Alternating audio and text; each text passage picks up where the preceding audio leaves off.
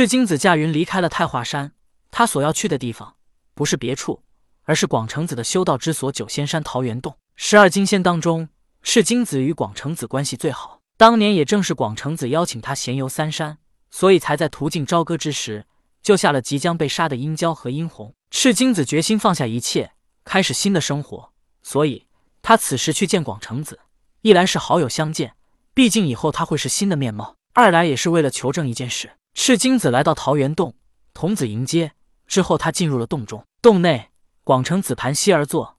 当他看到赤精子来到，笑容满面，起身沏茶。之后，二人又重新落座。广成子看到赤精子来到自己洞中，而且也没有了颓废之态，高兴地说道：“道友，我还担心你始终无法走出来呢。看你现在状态，似乎很好。”广成子与赤精子是好友，在这四年当中，广成子曾去过赤精子的太华山，看到他整日醉生梦死，也曾劝过他，但是赤精子依然我行我素，每日与酒葫芦作伴。赤精子端起茶杯，喝了几口之后。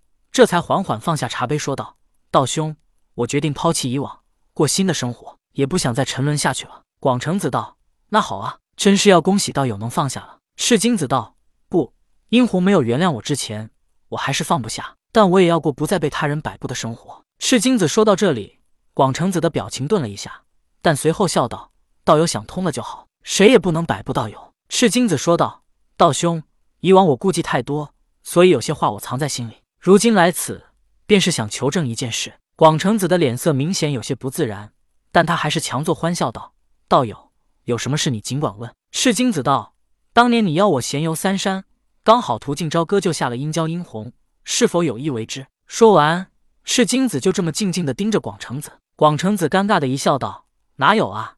你也看到了，我们是恰好路过，被两道红气冲空所阻，这才救下了他们。”赤精子道。邀我游览三山五岳的是你，提出救殷郊殷红的也是你，建议一人收一个做弟子的也是你，怎么这事情就这么巧呢？这些在《封神演义》里原著里都有描述，小刘就不弄那些原文了。广成子道：“道友，你可真是多心了。或许你是因为亲手杀了殷红，心中难过。再说我们到的时候就看到了两道红气冲空，我可什么都没有做呀。”赤精子道：“你是没做，但是老师也没做吗？”听到赤精子如此说。广成子看着他一愣，不过随即广成子就笑了，他也不再尴尬。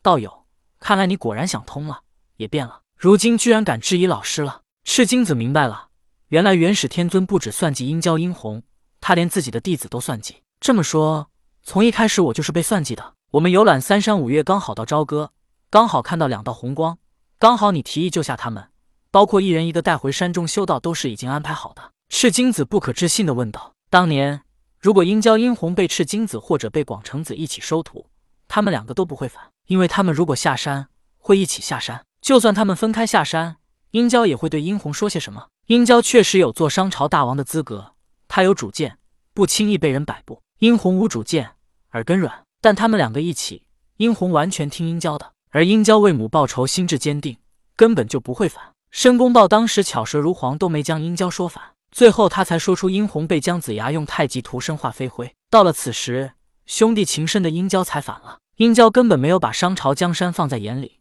他更看重兄弟情。既然已经被赤精子看穿，广成子也不再闪躲，而是点了点头。当时赤精子没有想那么多，但事后回想起来，一切都实在太巧了。如果巧到这种程度，就不是巧合，而是人为的安排。赤精子摇头道：“道兄，我一直把你当做好朋友。”你却如此联合老师算计我，使我伤心这么多年。既然你们要如此做，为何就不能提前告诉我呢？假如广成子提前告诉赤精子，赤精子也一定会执行这个任务。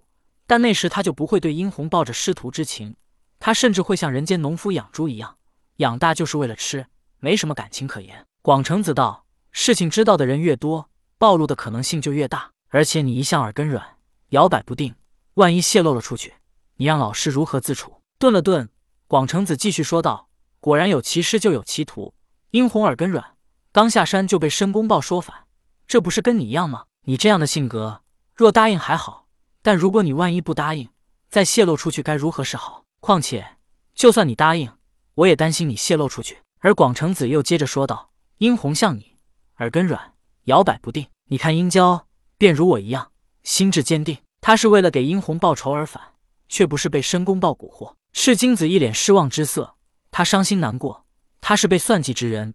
但最后广成子还在指责他的不是，并且炫耀自己教徒有方。赤精子一直都在怀疑，同样都是亲手杀死了弟子，广成子还是亲手用离将殷郊的脑袋离了下来，那种血肉模糊的惨烈程度，犹在殷红的身化飞灰之上。为何广成子看起来却没怎么伤心呢？原来广成子一直都是像人间百姓一般养鹰娇，犹如养猪，最后就是要拿来杀的。赤精子虽然伤心失望，但还是说道：“过去的事情不提也罢。我发现越来越看不透你了。我最后只想问你一句：难道我与你至交好友的关系也是假的？”